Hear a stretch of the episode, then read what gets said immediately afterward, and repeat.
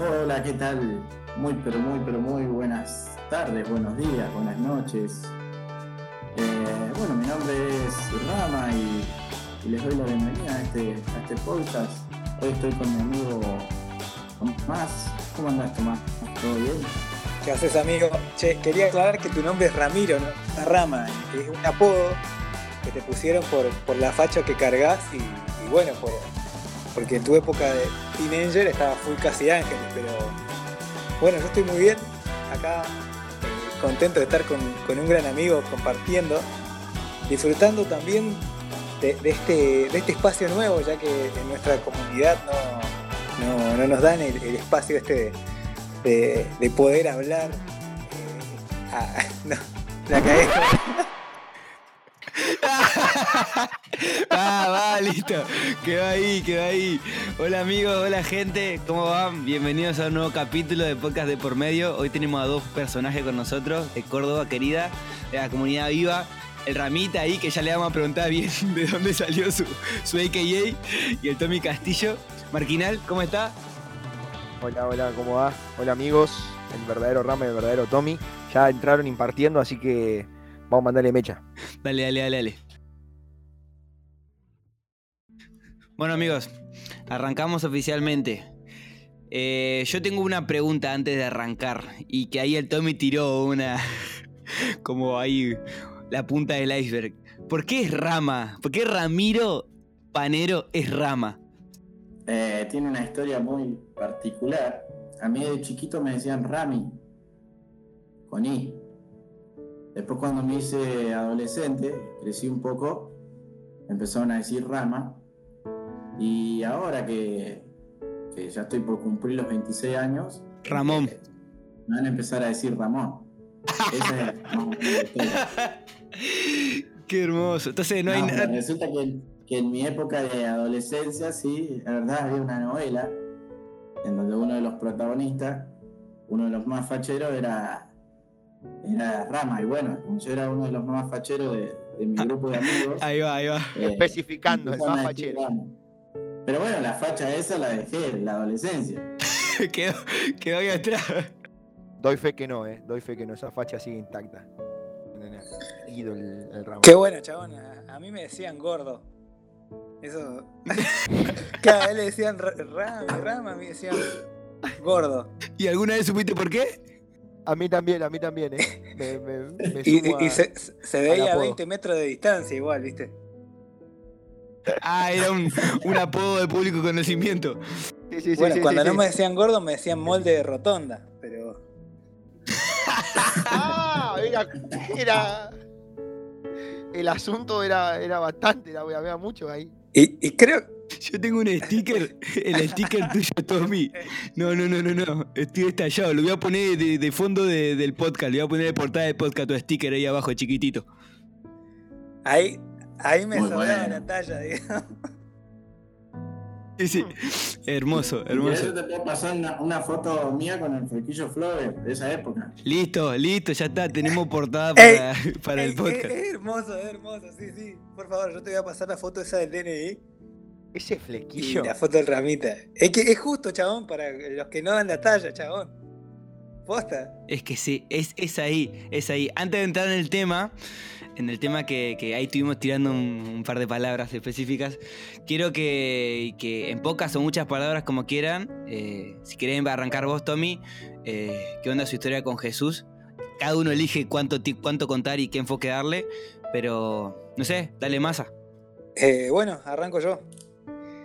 Y mi historia con Jesús uh, es, es, hermosa.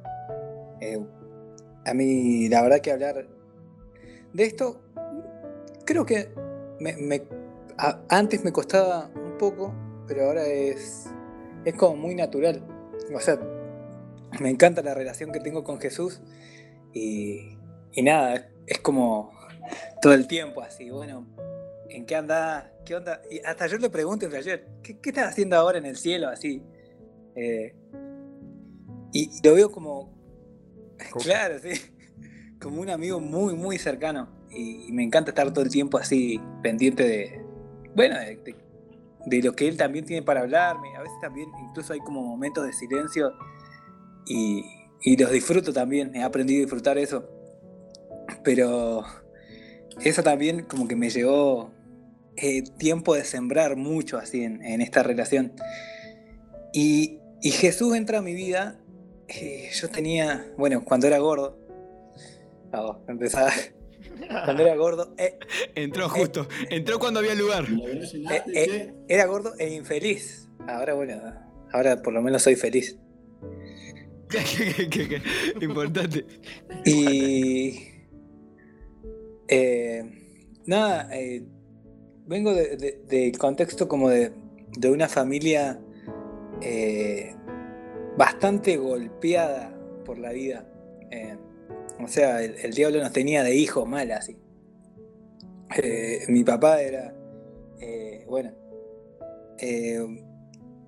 te, tenía una enfermedad que, así como psiquiátrica. Entonces el chabón capaz que un día era Néstor Kirchner y al otro día, no sé, el pastor Jiménez, ¿entendés? Era muy, oh. era muy, muy, raro así. Eh, y, y, fue como muy difícil para mí eso también. Y, y, olvídate para mi vieja bancarse eso también.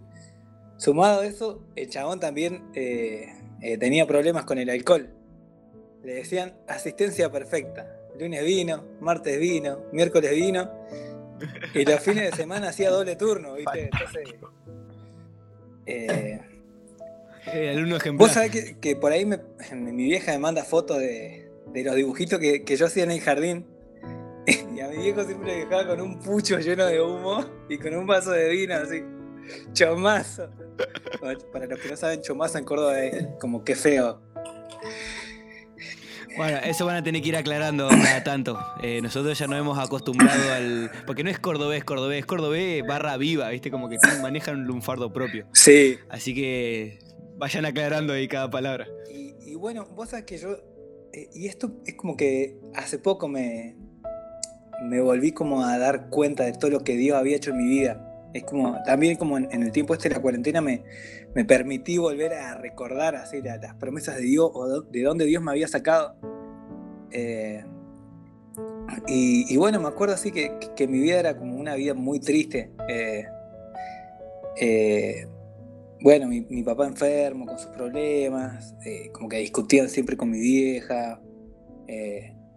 Sumado a eso, no teníamos un peso así, estábamos muy, muy mal económicamente. Eh, o sea, mi viejo tenía un negocio que le había dado su, su papá, eh, le había dejado. Imagínate, o sea, venía el proveedor de las papitas y capaz que le compraba dos papas ¿sí? y una caja de alfajor grandote. Encima alfajor grandote. No, no sé si se llegaba allá, pero era así, el dulce de leche seco, así, imagínate. Sí, sí, sí, o sea, eso, pues, bueno, por, por, mucho tiempo como que pensaba que mi, mis papás también no se querían y, y, como que yo también me sentía una carga porque digo, uh, capaz que están juntos porque, eh, nada, para que yo crezca en medio de este bardo más o menos bien.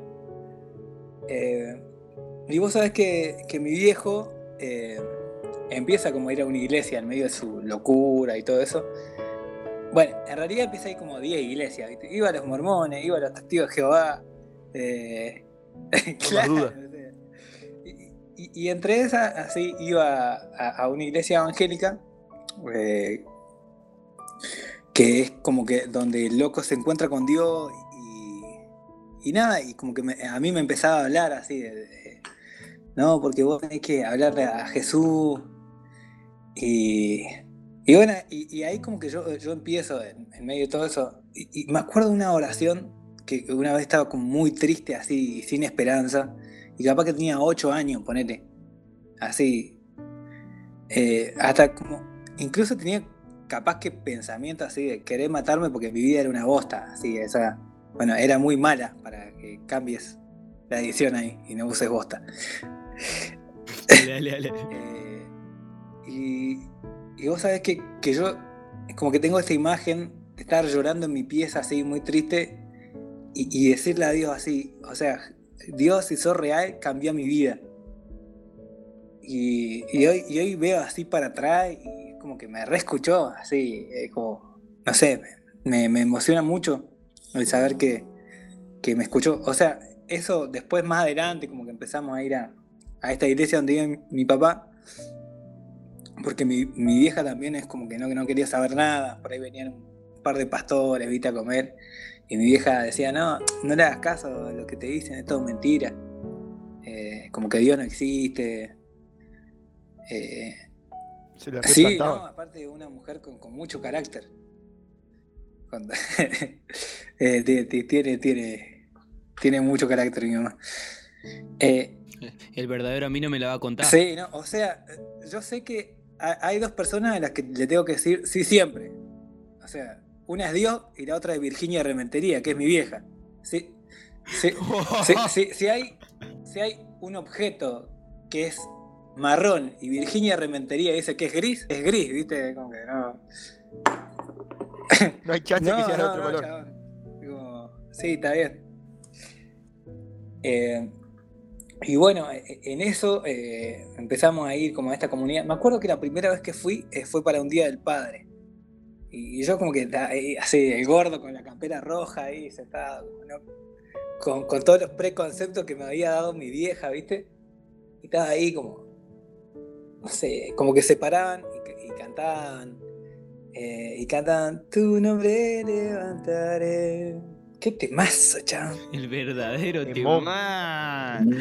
Y, y, de a poco así como que fui, fui creyendo así en, eh, que Dios estaba ahí, Dios, Dios empieza a, cambiar la, la, vida de mis viejos, eh, empieza a cambiar incluso mi vida.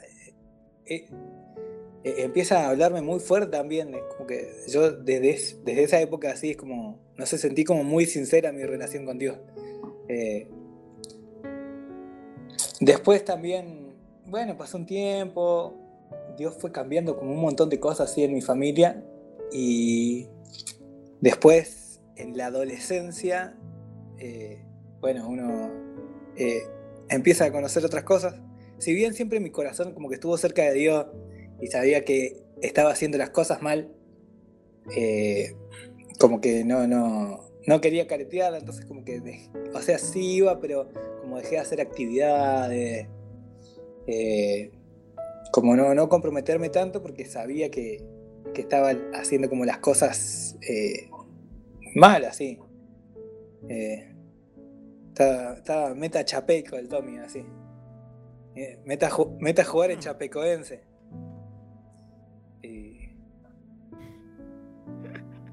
Y, bueno, y todo lo que eso trae, ¿no?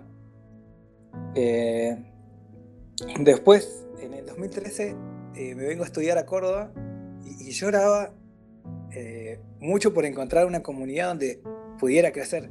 Si bien sabía que yo estaba... ¿Dónde vivías Yo vivía en Cañadón Seco, provincia de Santa Cruz. Acá a la vuelta. Sí, un pueblo de primera. Le pones segunda y se termina. O sea, no, no hay. Posta, no, llega a los mil habitantes. en serio, chabón. Eh, eh, es muy gracioso. Es re lindo el pueblo. Cuando sos chico, ¿no?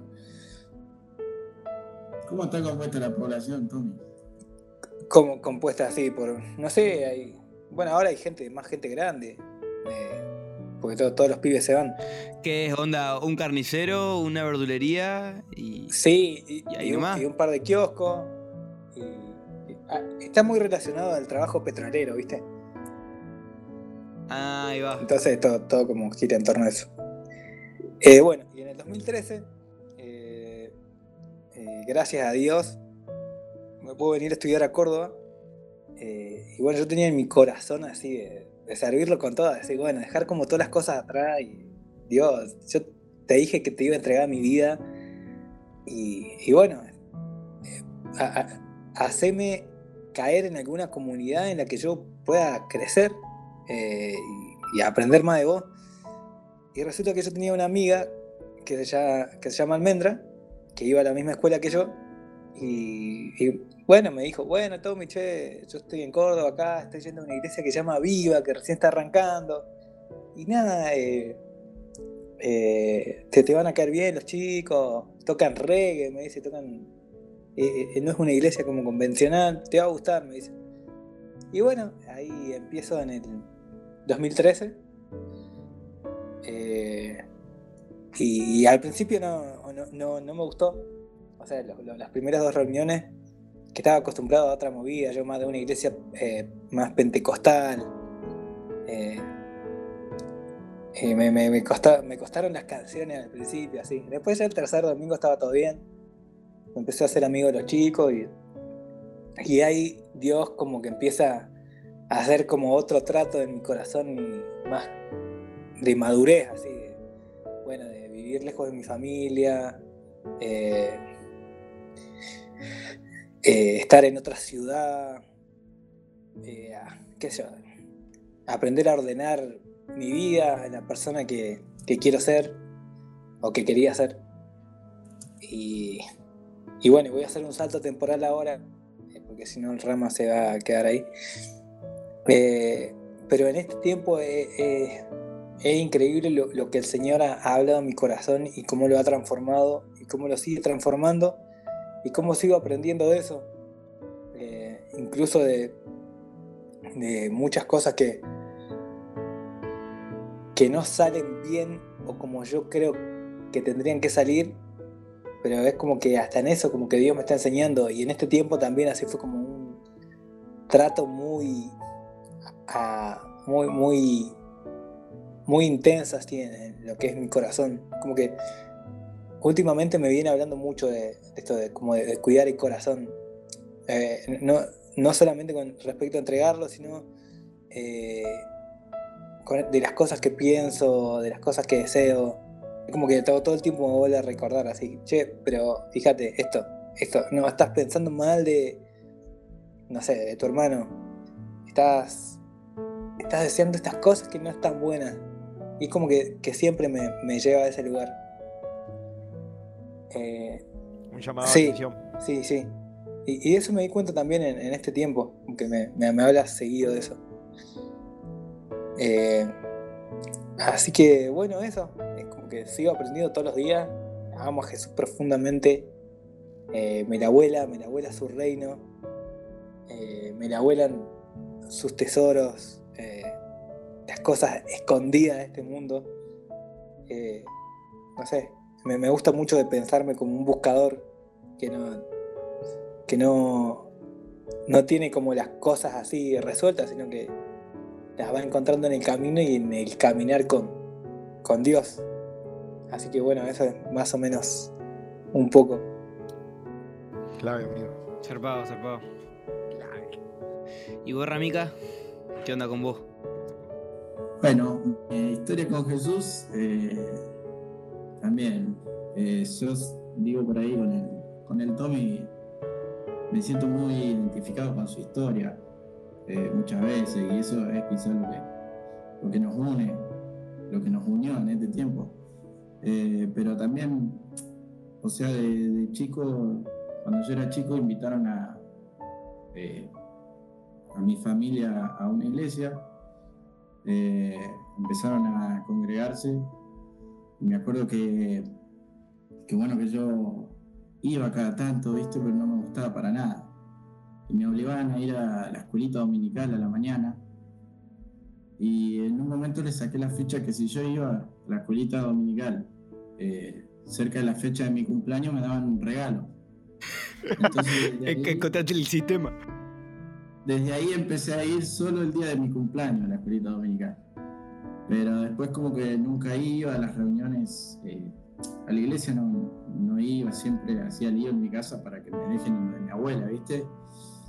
Entonces, nada, todo eso me, me llevó a un momento cuando yo entré en mi adolescencia, viste, en ese típico momento de que te querés llevar el mundo por delante, eh, empecé a tener eh, muchos problemas ahí de convivencia, especialmente con, mi madre, viste, la sufrió bastante conmigo y yo con, bueno, me hacía algunos amigos que no me hacían para nada bien, en la escuela también hacía desastres.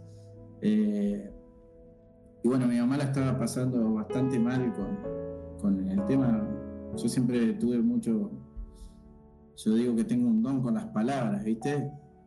Tengo, tengo un don con las palabras que puede servir tanto para herir o para, o para amar y decir cosas hermosas.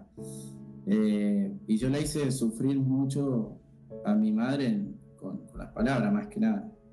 Eh, me acuerdo que la hacía hasta llorar y, y, bueno, ese tiempo fue bastante feo y eh, fue un tiempo en el que yo también me sentía medio un fracasado, que no, que no entraba en ningún lado, ¿viste? Mi vida no, no tenía sentido y, odiaba a toda mi familia, todo un desastre. Y, mi, mi mamá me acuerdo que un día me, me obligó a ir a un campamento y ahí en ese campamento, me acuerdo del el primer podcast que hicieron ustedes que hablaban de los campamentos que eran clave. Sí, sí, sí. Eh, en ese campamento conozco a los chicos de, la iglesia, ¿viste?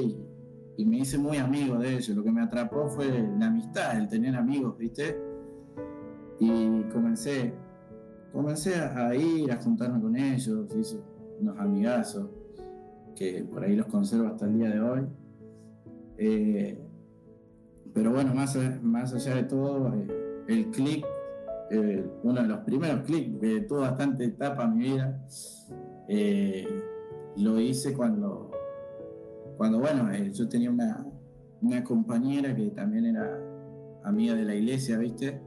Era una chica que me, quería una banda, que, que nada, en la iglesia era, era, era mi amiga, pero en la escuela yo, no sé.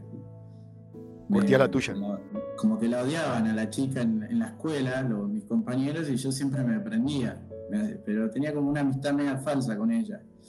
Y resulta que un día ella también tuvo un par de, problemas, decide quitarse la vida, y, y, bueno, en ese momento yo empecé como a sentirme culpable por eso.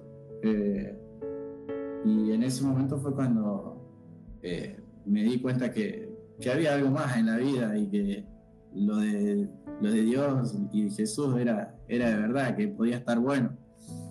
Y realmente en, ese clip que tuve en mi vida fue también en el que empecé a buscar y a conocer a Dios, eh, bueno, a servir en, la iglesia y toda la movida, pero más allá de eso, hasta que yo no, yo, les cuento a la gente, soy de, La Pampa, de General Pico, hasta que yo no, no me vine acá a, Córdoba, eh, no pude tener realmente un encuentro verdadero con, Jesús. Eh, eh, si bien, como con el tiempo me di cuenta que el Espíritu de, Dios, su Espíritu estaba en mí,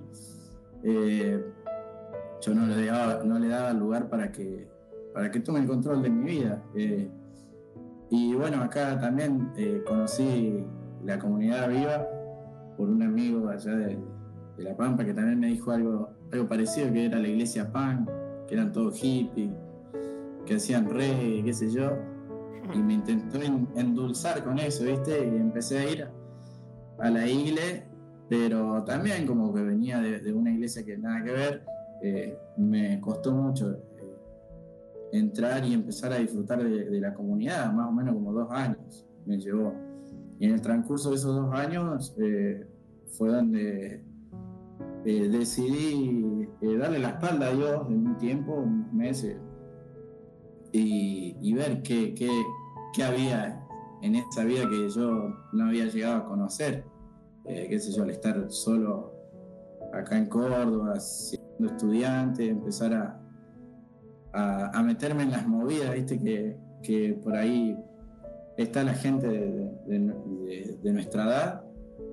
Eh, eh, decidí así decirle a Dios basta y, empezar a, a, experimentar esas cosas que al final lo que terminaban haciendo es que, que me guarden un, montón de cosas, eh, que, bueno, que termine como, como sufriendo y dándome cuenta que eso no era lo que Dios tenía preparado para mí.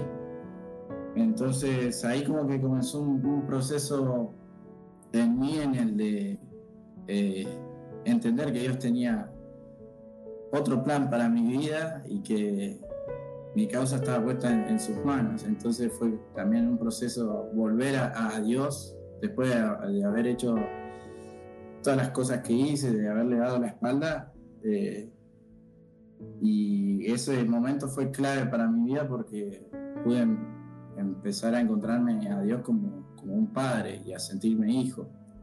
Y ahí fue en el momento que me di cuenta que, que su espíritu era que estaba en mí, que me llamaba a que a que lo siga y a que lo disfrutara. Y, bueno, ahí empezaron a abrirse un montón de, puertas, empezó a cambiar mi vida y empecé a disfrutar de la comunidad que me ayudó una banda y, a caminar junto a, mis amigos de acá eh, en esta nueva identidad que teníamos como hijos.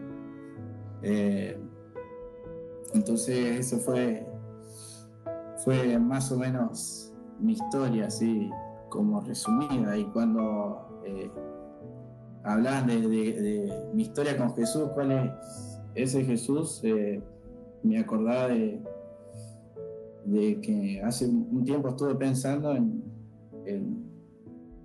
la historia de, Moisés cuando le pedía a Dios que, le muestre su, rostro y, pudo ver tan solo así una parte de su espalda eh, y lo relacionaba con, bueno, con, mi vida ahora, cómo vemos la, la, gloriosa imagen de Dios y yo la veo a través de Jesús.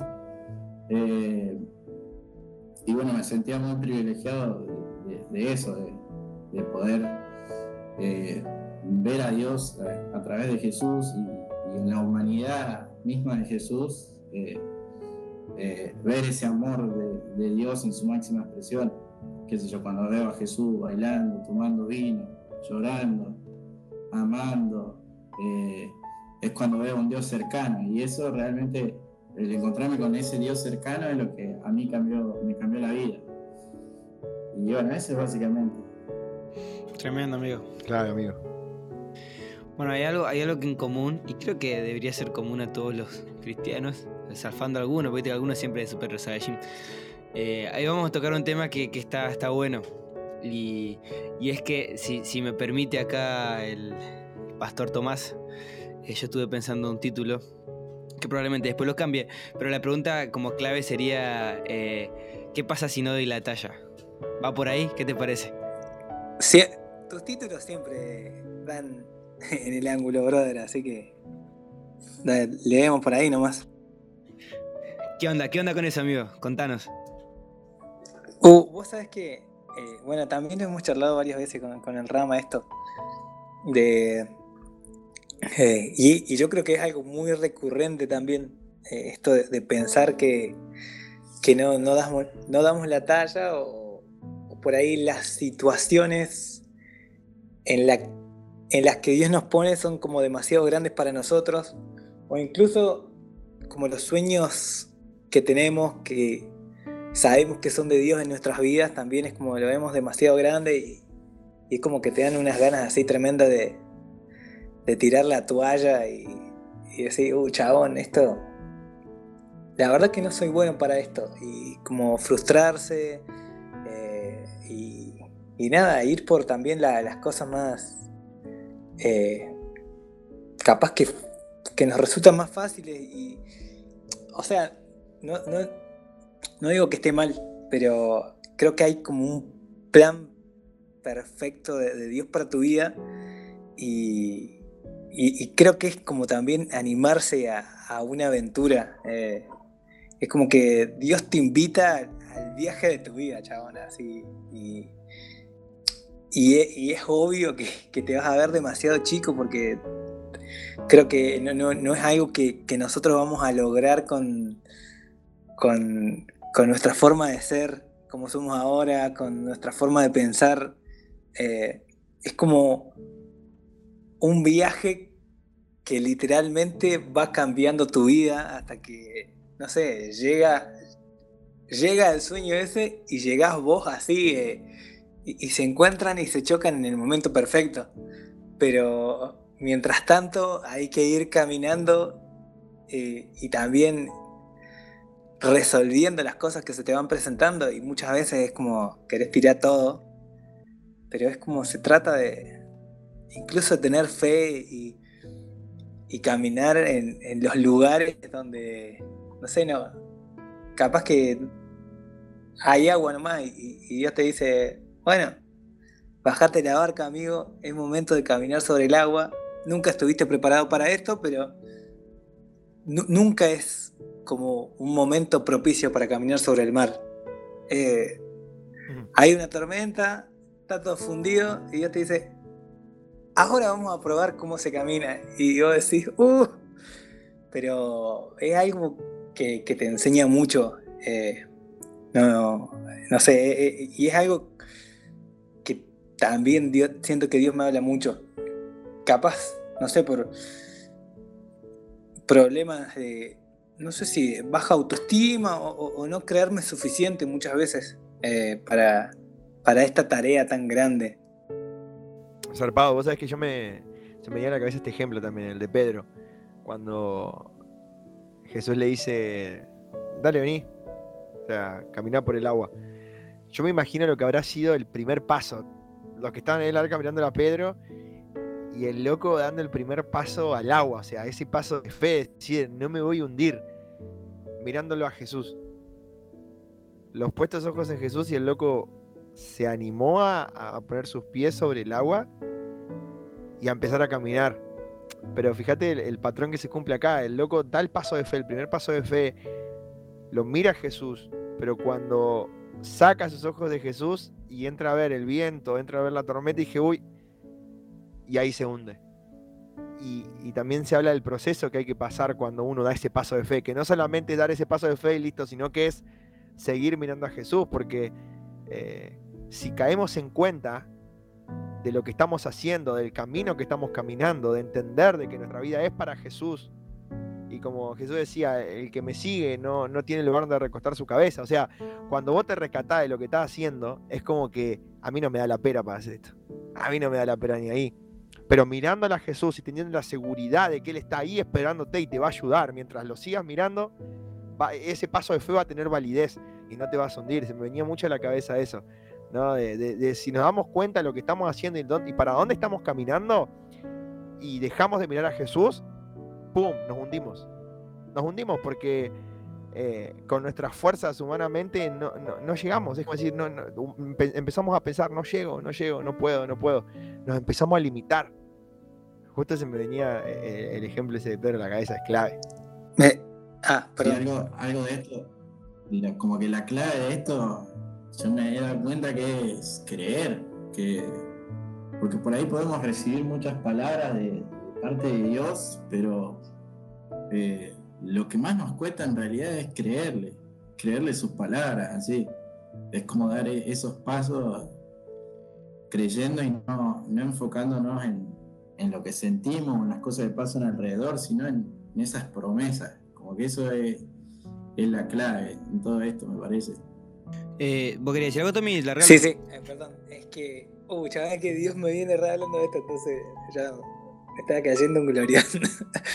eh, pero e, es como, me, encanta, me encanta lo, que están hablando, esto de, de, que sí, eh, por ahí nosotros ponemos nuestro ojo en la tormenta y, ahí es cuando se viene todo abajo. Pero me encanta también que, Jesús le dice a Pedro, hombre, poca fe, ¿por qué dudaste? Pero no lo imagino como retándolo, es como, sino como, como viendo el proceso que, iba a pasar también, porque si, nos ponemos a pensar en el Pedro de los hechos, que el loco eh, dice su sombra que sanaba enfermo.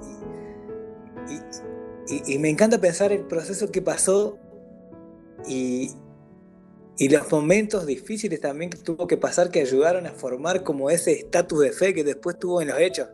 O sea, capaz que Dios, eh, Jesús le dijo, bueno, hombre de poca fe, pero, o sea, vamos a seguir trabajando en esto. Eh, es por ahí, es por ahí, Kinga.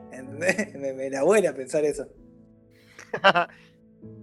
Yo lo que, lo que pensaba, y voy a decir algo que con relacionado a lo que vos estás diciendo ahora, pero y después sigo. Pero lo que vos decías ahora me, me viene como la imagen de que Pedro en algunas situaciones, cuando eh, sanaba una persona o cuando estaba ahí a punto de dar ese paso, decir, lo hago o no lo hago, se acordaba de ese día en el mar y decía, hombre, poca fe, ¿por qué dudaste? Y pum, le mandaba a Mecha a decir, loco, eh, en esta no dudo, en esta no dudo. Y, y cómo, eh, hay situaciones que nos han traumado y que nos han eh, causado un antes y un después en nuestra forma de, ver las cosas con miedo, con temor. También hay situaciones que tienen que ver siempre con Jesús, que en vez de darnos miedo y mirar para atrás, como que nos generan un, un em, el empuje extra que necesitamos para ir más adelante, para dar esa milla extra, para dar ese paso de fe que falta, para saltar al vacío. creo que, que ese fue un momento clave en la vida de Pedro y clave en la vida de muchos de los discípulos decir, él dudó, pero si él, yo ahora no voy a dudar. Eh, se me venía eso en la cabeza. Y otra cosa que quería decir, que esto de no dar la talla, eh, yo pensaba en algo y reflexionaba estos, días cuando quedamos de acuerdo aquí vamos a hablar de esto, en que ¿por, qué, eh, ¿por, qué, alguien tendría el pensamiento contrario? Decir como que yo sobro la talla. Y cuando una persona tiene ese pensamiento, y créanme que yo me he encontrado gente así, que, que, como que sobra y que el Evangelio le queda chico y que Jesús era, eh, aprende de él, eh, estoy exagerando, pero más o menos así. Eh, cuando hablamos de, no dar la talla, hablamos del Evangelio completo, hablamos del Evangelio de, cargar la cruz, del Evangelio de morir a vos mismo, del Evangelio de crucificarte constantemente, el Evangelio del ya no vivo yo. Eh, hablamos de ese Evangelio, ese Evangelio que es un combo completo, que hay gracia, que hay misericordia, pero hay una vida que entregar y rendir. Es, es una persona que vende todo para conseguir algo mejor, pero en el proceso hay que ir vendiendo las cosas, ir viendo cómo te vas quedando sin... Eh, me parecía importante aclarar esto, que el no dar la talla hace referencia a ese evangelio, no al evangelio de flores y bendiciones que, por ahí anda dando vueltas, sino a un evangelio que es real, que es sacrificado y que es un evangelio que es una escuela en quebranto, básicamente. Sí, la verdad que yo cuando empecé a entender todo esto, cuando empezó esto, empecé a entenderlo, lo, no, no fue un momento en el que la estaba pasando bien, fue como un momento en el que yo estaba en, crisis en realidad, porque sentía que, que, que no podía escuchar la voz de Dios, que, que no que no, que no, no podía descubrir cuál era mi propósito. Y fue como empezar a, a indagar en, en, ver cómo hago para escuchar la voz de Dios. Y en ese momento en que yo me dispuse a eso, fue cuando Él me empieza a, a bajar todas sus promesas y todos los planes que tenía para mí. Y, y no fue solo eso, así como que cayeron los planes y, listo, fui feliz, sino que en el momento ese en el que tengo que, que creerlos, entro en otra crisis, así, porque son saltos de fe que vos tenés que dar, tenés que, que creer que esa promesa se, se, va a cumplir, pase lo que pase, así. Y, y me encanta esta, esta parte del Evangelio, así, de, vivir los propósitos de Dios. y algo que se me venía mucho a la cabeza, y que también la otra vez lo había hablado con, Luquitas, es cuando, porque Jesús, me encanta, porque era puro amor y transmitía eh, todo cuando te miraba. Pero también cuando tenía que ser tajante, era tajante, no, no andaba con vueltas. Y en Lucas 9, ya terminando, Lucas 9, 57, 50,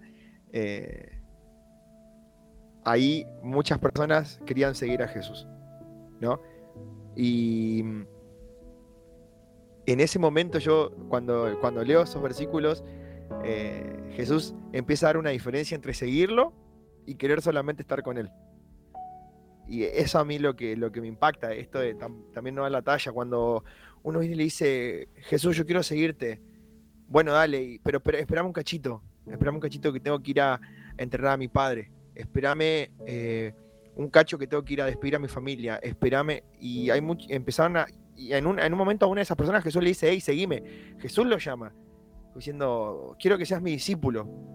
Esa persona le dice, no, no, bancame un cacho. Y yo, si lo ponemos en, los términos de hoy, es, eh, pará, bancame Jesús que termino de mi carrera, esperame Jesús que forme una familia, esperame que consiga un trabajo y tenga un labor efectivo, esperame que tenga un auto, esperame, esperame, esperame, esperame, esperame, y te voy a seguir. Y, Jesús acá uno le respondía, no, no, pará. ¿Entendés? Una vez que, una vez que pones la mano en el arado, no hay vuelta atrás. El que me sigue no tiene lugar donde recostar su cabeza y respuesta de respuesta como diciéndole, una vez que vos te la jugás por mí, una vez que vos te la jugás por mí, ya estás ahí, ya estás jugado. Y, como que el Señor empezó a separar, de decir, bueno, vos que seguirme, bueno, vamos. Vamos, yo quiero que me sigas. Y yo me imagino a estas personas que, que se fueron y que, no, y que no lo siguieron, que habrán sido una masa, habrán sido altos cristianos. Pero se perdieron la oportunidad de caminar con Jesús, de ser un discípulo cercano. Y, yo esto de no dar la talla también lo engancho por ahí, de que muchas veces nos conformamos con solo eh, estar con Él y, estar cerca y de una voy a la iglesia y, sí, entiendo que tengo perdón, entiendo, entiendo, entiendo, pero no estoy experimentando realmente lo que es Jesús, ¿no?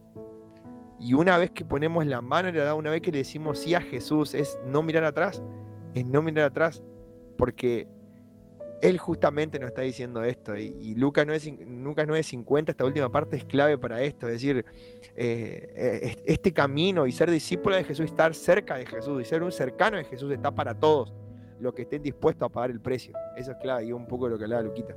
hay, algo que estábamos charlando hace un par de semanas, y es que eh, hablábamos acerca de la eternidad y de cómo hay personas que han tenido una noción muy grande de, eternidad y que básicamente vamos a, recibir y a, experimentar en la medida que estemos dispuestos a morir y en la medida que estemos dispuestos a pagar. En el reino del cielo no hay ofertas, pero tampoco hay fraudes, o sea, vos vas a recibir lo que pagaste y lo que estés dispuesto a pagar, eso vas a recibir.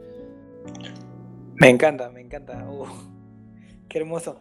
Pensaba también cuando Marquitos hablaba esto de que está en Lucas es que a Jesús, no sé, en un, momento eh, pensaba cuando les habla en, Juan 6, eh, creo que es 67, que él como que revela que es el pan de vida y hay como muchas cosas que, le empiezan a hacer ruido a muchos discípulos y muchos lo abandonan.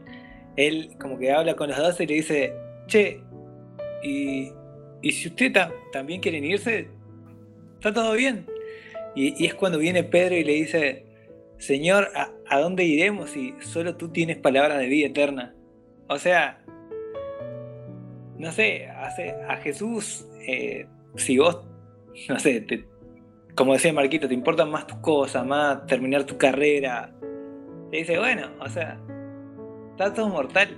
O sea, yo, te invito a formar parte de mi reino, pero si, si no crees, incluso este, está bien, yo te voy a seguir amando pero vos te estás perdiendo de algo muy grande y, es también algo que es mucho más grande que, nosotros y, eso me, encanta, ¿sí? Y, me encanta la respuesta de Pedro, así, porque posta, una vez que entras en esta, eh, no, hay forma de volver atrás, ¿sí? Por más que te la mande, por más que quieras dejarlo, capaz que estás enojado un día y así, no, que se funda todo no, no, quiero seguir más en este camino, pero después de decir, Señor, ¿a dónde voy a ir yo? O sea, ya, ya nada me llena. Así. Es, un, es un camino de, total entrega, pero eh, e, esa entrega e, es, lo que te llena tanto adentro que, ya, ya no querés hacer como otra cosa. Eh, no sé, me, me, la abuela pensar eso. A mí lo que me llama más la atención de, de esta cultura del reino es eh, y bueno, los pibes contaban un poco de su vida. Yo también como que muchas veces me he sentido incapaz de un montón de cosas, me he sentido... Y, en mi casa, eh, por ahí me lo recordaban siempre. Y eh, quizás con el que más chocaba en esto era siempre con mi papá. Hay palabras que, mi viejo me ha dicho cuando yo era más chico que me han quedado, que me han quedado grabadas. ¿no? Esto de que yo no, quizás no me, no me, no me las creía, pero ahora que lo pienso me han marcado, ¿no? Esto de a mí siempre, por ejemplo, estábamos, yo lo estaba llevando a mi viejo a arreglar algo y él me decía, pasame la pinza, pasame el destornillador, porque siempre me mandaban a arreglar cosas con él para que aprenda. Pero a mí no me gustaba porque mi papá me retaba siempre, en todo, porque hacía todo mal. Eh, y bueno, como que no me gustaba. Y cada vez que me mandaba a buscar algo, sentía una tensión porque yo nunca encontraba nada. nunca encontraba nada. Nunca. Y yo me ponía nervioso porque me decía, buscar el destornillador y no encontraba el destornillador. No lo encontraba siempre me pasaba lo mismo. Y, yo estaba ahí como buscándole y revolviendo y mi viejo se daba cuenta que no lo encontraba. Entonces mi viejo se tenía que levantar y me decía, no, no ves que no sirve para nada, anda, anda, anda para allá, anda para allá. Y yo me iba súper triste como diciendo, no hay chance, no le ayudo más porque nunca encuentro nada, porque... Y, siempre en, algunas partes de mi vida me he sentido incapaz de un montón de cosas, me he sentido inútil en un montón de sentidos, como que cosas que me han quedado grabadas de, de sentirme así, ¿no? Y que muchas veces la sociedad y el mundo te hace sentir inútil. Es como que si vos no sos bueno para esto, listo, te elegimos último. Si vos no sos bueno jugando al fútbol, te elegimos último. Y si podemos, no te elegimos. ¿Entendés? Eh, si vos no sos bueno para esto, no, no formás parte de este grupo. Si vos, y por eso hay tanta orfandad hoy en día. Por eso eh, es que eh, está, entiende su identidad, pero cuando no la entiende, cuando está en ese, en ese rol de decir no sé qué hacer, se maneja una, una falsedad, una doble cara, una careta por querer ser útil en algún lado, ¿no? Entonces, eh, me pasa esto de, decir, bueno, el reino de los cielos no es así. El Señor depositó algo en cada uno de nosotros. Nos dio a cada uno de nosotros una capacidad enorme para hacer un montón de cosas, un rol específico, o sea, nuestra, nuestra existencia tiene un propósito eterno, tenemos una tarea, tenemos un rol, cumplimos una función. ¿Entendés? Todos servimos. Y cuando entendés eso dentro de un mundo en el que si no sos bueno, si no sos habilidoso, si no tenés algo, te apartan, te hacen para un lado, no servís para nada. ¿Entendés? Y entender que el reino no es así, a mí me vuela la cabeza a mí me vuela la cabeza porque yo he crecido con tanto, tanto de, esa, de ese decir, no, no, no servís para esto, no servís para lo otro, no, no, no, no, no. Y después entrar a un, a un ambiente, entrar a, y, entras a una identidad distinta donde el Señor te dice, tengo cosas grosas para vos, hay que pagar un precio, pero yo tengo esto, esto, promesas. Tengo, yo te di esto, o sea, pero ¿quién soy yo para que el Señor deposite en mí una, su confianza?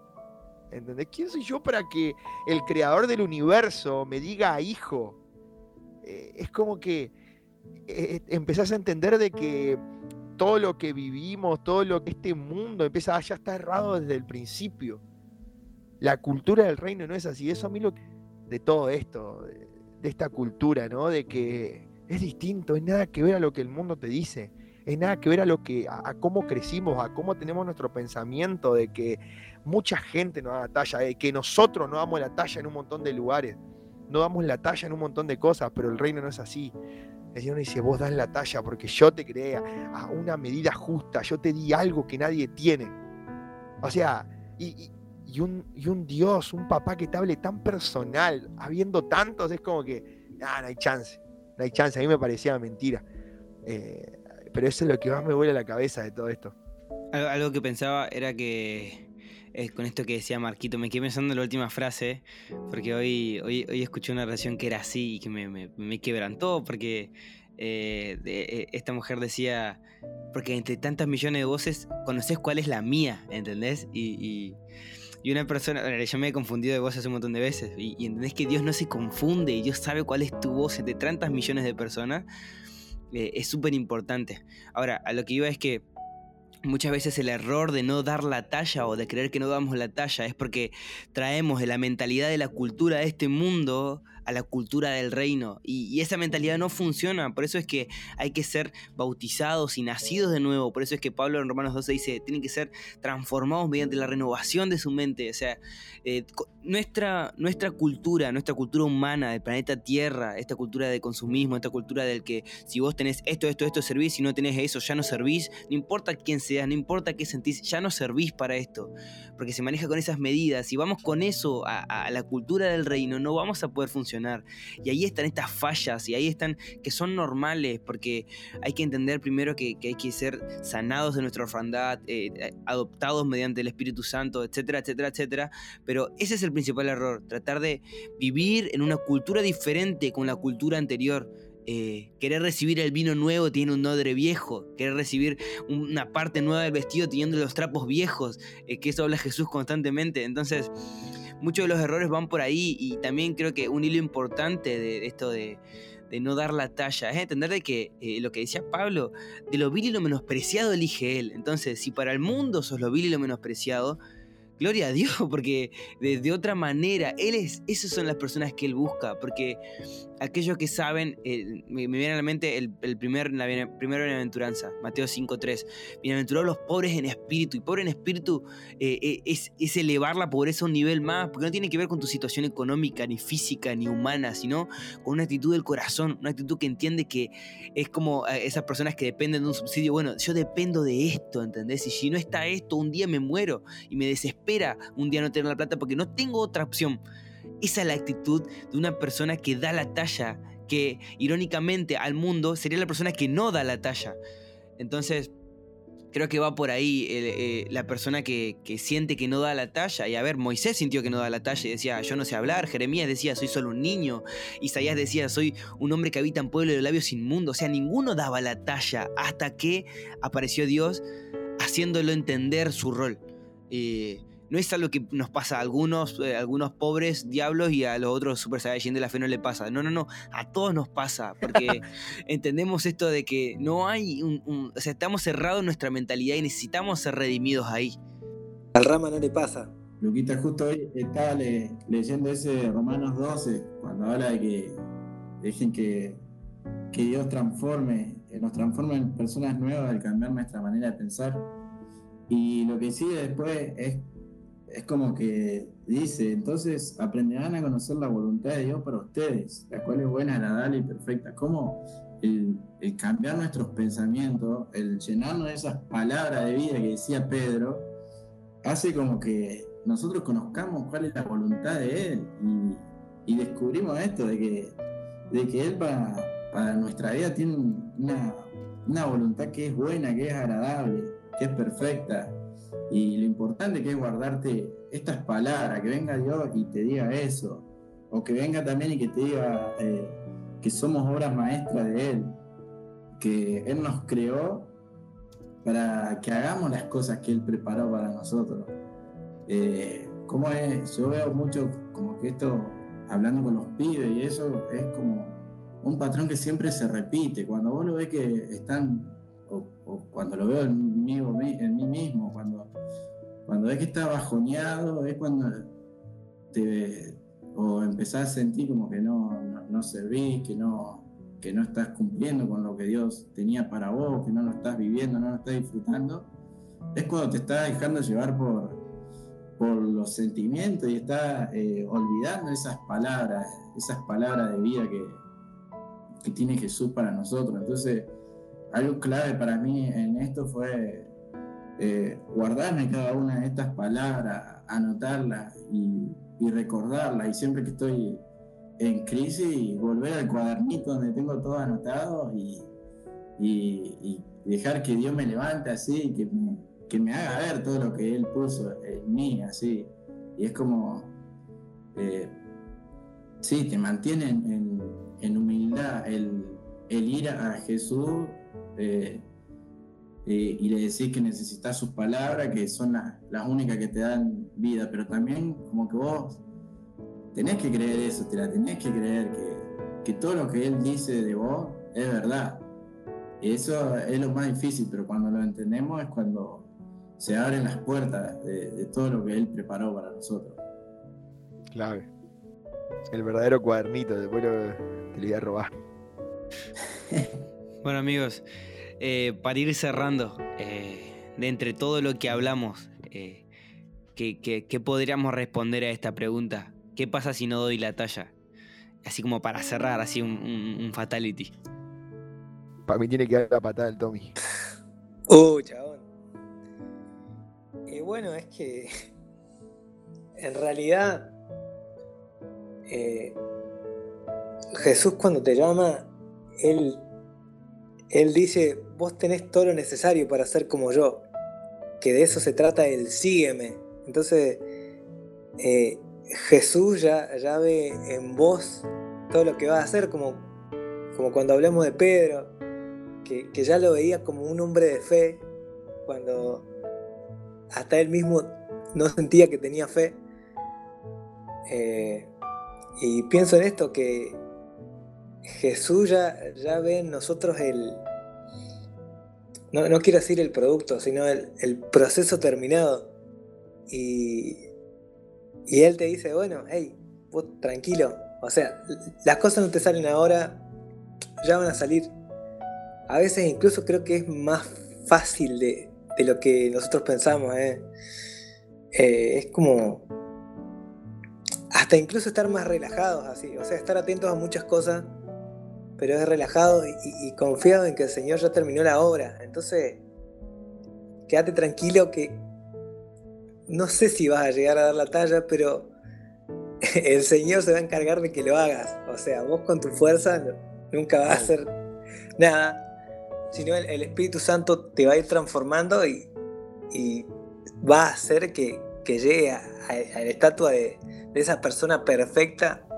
Eh, no sé si en esta vida, ¿no? Pero quizás en la que viene y que seas así, lo más parecido a Jesús posible. Y sabes lo que me hace acordar también para cerrar es hoy en una generación también que, que te dice vos te lo propones y lo vas a hacer y andá y, y me, se me vienen esas imágenes emprendedoras a la cabeza, decir, eh, hace esto, hace lo otro, hace esto, hace lo otro, y vas a poder porque seguí tu corazón y porque y entendemos que es tan diferente, o sea, es tan diferente, es tan distinto la dependencia que tenemos. Y quiero también cerrar leyendo Filipenses 3.12 al 14 que dice, no, no es que ya lo haya alcanzado, ni que ya sea perfecto, sino que prosigo por ver si logro ser aquello por lo cual fui también ayudado por Cristo Jesús. Fui también, y es una palabra rara la, que usa acá, después eh, cuando lo lean, busquen el significado de esa palabra. Y, y, sigue, hermano, yo mismo no pretendo haberlo ya alcanzado, pero una cosa hago, olvidando ciertamente lo que queda atrás y extendiéndome a lo que está delante. Esto es clave. Sobre cuando hablamos de, de no dar la talla, Pablo decía que lo leemos a Pablo y escribió un par de cosas a Pablo.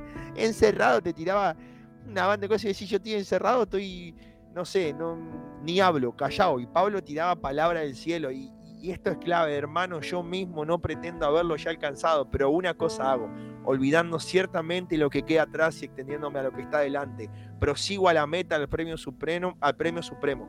Llamamiento de Dios en Cristo Jesús. Esto es clave no pretendemos haberlo alcanzado, pero lo que tenemos que hacer es seguir, olvidando lo que queda atrás, buscando lo que está delante, yendo a la meta, que es Jesús. Colta. Hermoso. Ido, ido totalmente. Amigo, gracias. Gracias por, por sumarse. A ustedes, amigos. Yo lo disfruté un montonazo. O sea, me voy a ir a orar, me voy a ir a orar seguro después de esto. Me voy a ir a hacer cinco Padre Nuestro. Amigo, gracias. Gracias, gracias Rama, te amo, amigo. Eh, pásenme la fotito que toca hacer el coso, porque yo voy a hacer eso ahí. Y, y a todos los, los, demás que nos escuchan siempre o los que escuchen por primera vez, si quieren compartirlo, si quieren batárselo a alguien en particular. Eh, y nada, gracias por escucharnos siempre y, y, a tantos fieles que tenemos por ahí. Y también Ay. los queremos un montón. Y nos vemos Gracias a todos, amigos. en la queremos. próxima. Un saludo a Valentín Pereira. Le cambiamos el nombre acá, es eh, Crocantino Pereira. El Crocantino Pereira. No, otro no día te contamos, no lo podemos contar al aire. Chao amigos. Chao amigos, nos vemos. Niño.